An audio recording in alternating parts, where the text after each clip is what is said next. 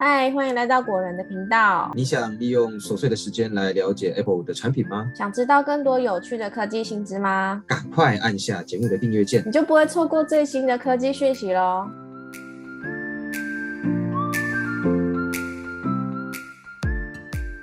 嗨，大家好，欢迎来到果仁聊科技，我是 Silver。嗨，大家好，我是 Robert。因为苹果呢，几乎每年都会出新手机嘛，那大家可能隔个三到五年呢，就会想换新的 iPhone。像我身旁也有朋友是每年都在换的。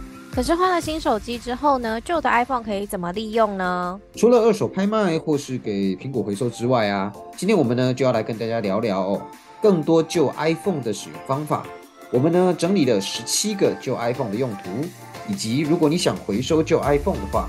我们也会介绍五个回收管道给大家，有兴趣的朋友欢迎继续收听哦。如果你的旧 iPhone 呢都还支援 Apple Music、Spotify 这一类的音乐播放 App，你的第一个用途呢就是可以把旧 iPhone 拿来当成音乐播放器，或是呢自己有同步歌曲到你的旧 iPhone，也可以把旧手机呢当成随身的 MP3 来使用。现在还有人知道什么是 MP3 吗？这个词会不会太有年代感？不过没关系哈。除了音乐播放器以外呢，大家也可以当做手游专用机，因为手游玩起来相当耗电。那如果你用平常使用的 iPhone，可能会担心手机很快就没电了。但如果是使用旧的 iPhone 的话，就不用担心没有电的问题了。那第三个用途呢，是当车用导航，导航也是蛮耗电的哦。平常大家导航的时候呢，应该都会一边让手机充电，一边用导航，但这样容易让手机电池过热。但如果呢，用旧的 iPhone，就可以让它专心导航。也可以把它直接固定在车上，不用拔来拔去，非常方便。那再来呢，要介绍一些 App 让大家来下载。下载这些 App 呢，就可以让旧手机变成专属工具了。譬如说，如果下载桌面 App 的话呢，就可以用全画面来显示时钟还有闹钟的功能。那也可以再另外下载电子书的 App 或者是运动 App 来记录自己的健康数值。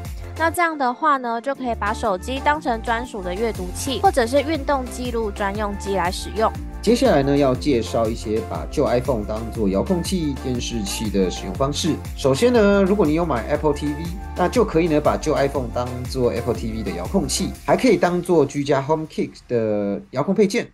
只要把手机呢连线到家里的 WiFi，插上电源线，就可以随时控制家里所有的 HomeKit 配件。除了刚刚讲到可以当做遥控器的方法，大家也可以下载防盗监视器的 App 来监看家里的情形。那如果家里有小孩啊，或者是宠物，也可以下载宝宝监视器的 App。那用旧手机就可以随时确认家中毛小孩或者是小孩的情况了。那除了前面聊到的哦，可以把旧 iPhone 当做音乐播放器或是车用导航。接下来呢，要继续介绍几个把旧 iPhone 当做工具的用法，像是录音麦克风啊，或是专用相机。因为呢，其实 iPhone 内建的相机跟麦克风功能啊都还不错，也可以多加利用语音备忘录，随时记录自己的灵感或是重要事项哦。还有就是也可以把旧 iPhone 给小朋友使用，毕竟。如果是旧手机的话，就比较不怕摔到它，或者是说摔到也不会那么心疼啦。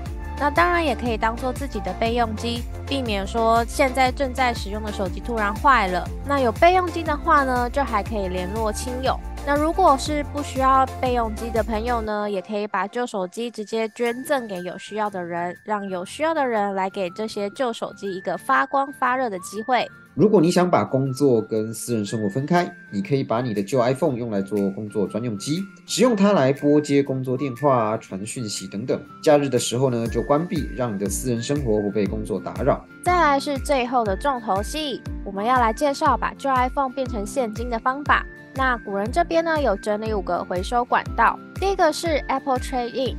官方的 Apple Trade In 可以线上也可以实体店面来回收你的旧手机，但是线上回收完成整个流程大概需要二到三个礼拜的时间。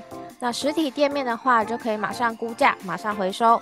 你可以选择旧机换新机来折抵费用，或者是把回收的金额呢存在礼物卡里面，之后如果有想要购买的商品再使用就可以了。再来是 Seven Eleven 哦，Seven Eleven 呢有跟 US 三 C 合作。提供旧的 iPhone 啊、iPad、Apple Watch、MacBook 等回收的服务，可以先在线上呢进行估价，然后前往离你最近的 Seven Eleven 寄件，非常的方便。送件后呢，会跟你确认最终价格，然后会在十个工作天内呢转账给你。第三个回收管道就是全家便利商店。除了刚刚说的 Seven Eleven 有在回收旧 iPhone 以外呢，全家便利商店也有提供旧 iPhone 回收的服务。除了电脑版网页以外，你可以用你现在正在使用的手机来下载全家的 App。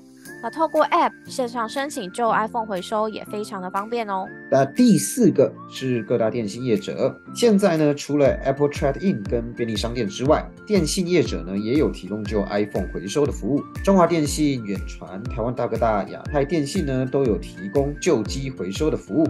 可以搭配手机资费方案，也有可能电信业者会有额外的赠品，像是远传啊，还可以折抵账单，大家都可以参考看看哦。再来是最后一个回收管道，就是线上电商平台。现在有电商平台也推出旧机回收的服务，像是虾皮啊、陌陌购物网。在电商平台回收的好处呢，就是如果你常在平台购物，回收选择购物金的话，会有一些加码。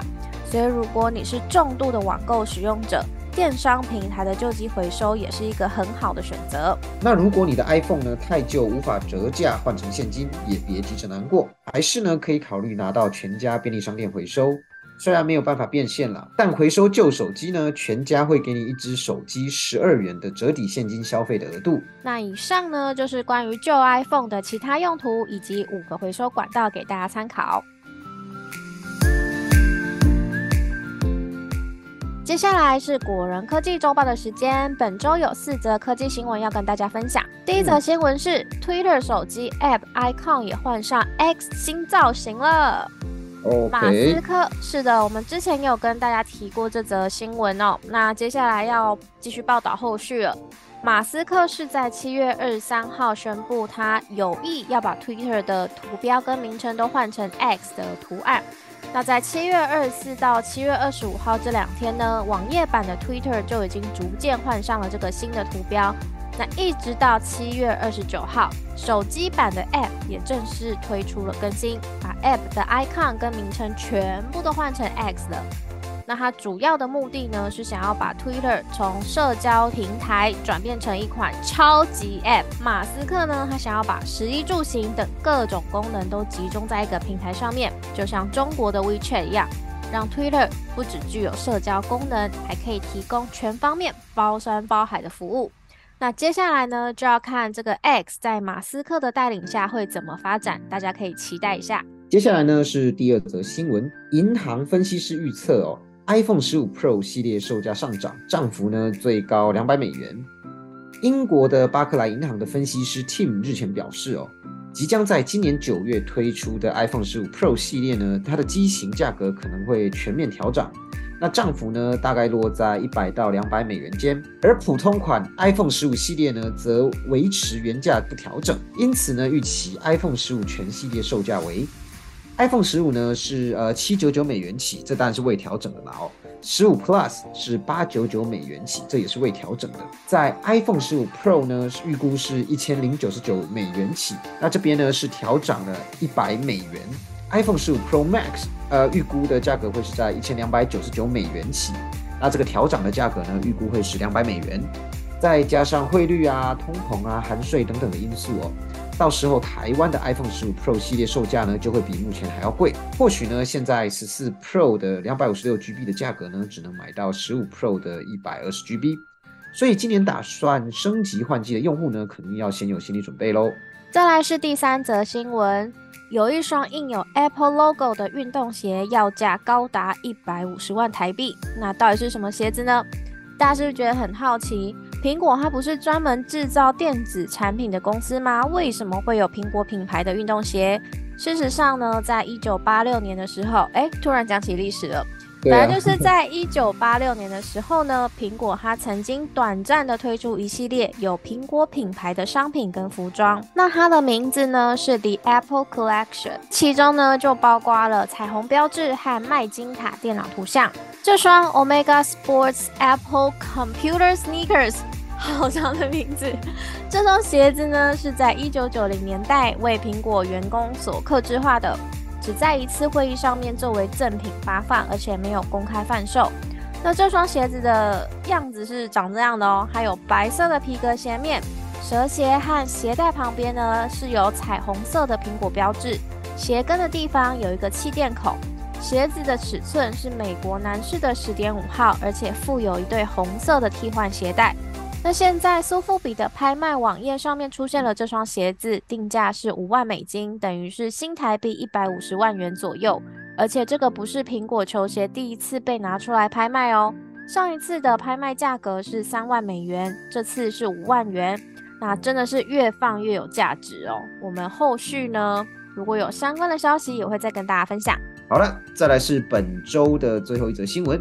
带有 Touch Bar 的 MacBook Pro 将继续推出并升级 M3 芯片。根据外媒的资讯表示，哦，今年年底呢，预计要推出的 M3 晶片呢，第一批将会使用在下面这几项产品上。首先，第一个是二十四寸的 iMac，第二个呢是十三寸的 MacBook Pro，第三个呢则是十三寸的 MacBook Air。其中比较特别的是，哦，旧版设计呢带有 Touch Bar 的十三寸 MacBook Pro 依然会继续使用 M3 晶片，并且持续贩售。本来以为这款 MacBook Pro 哦，可能单纯就是等库存清完以后就要停产了。没想到在 M3 晶片的使用名单上还可以看到它。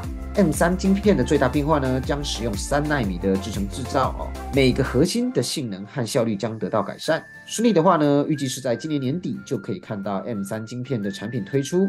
否则呢，可能就要等到明年初了。是的，那以上呢就是本周的果仁科技周报，希望大家喜欢。如果觉得我们本集节目内容整理的还不错的朋友呢，欢迎帮我们订阅按起来，然后也把果仁聊科技分享给更多的朋友啊！记得帮我们按爱心哦。好，那本集节目就先到这边啦，我们下期节目见，拜拜，拜拜。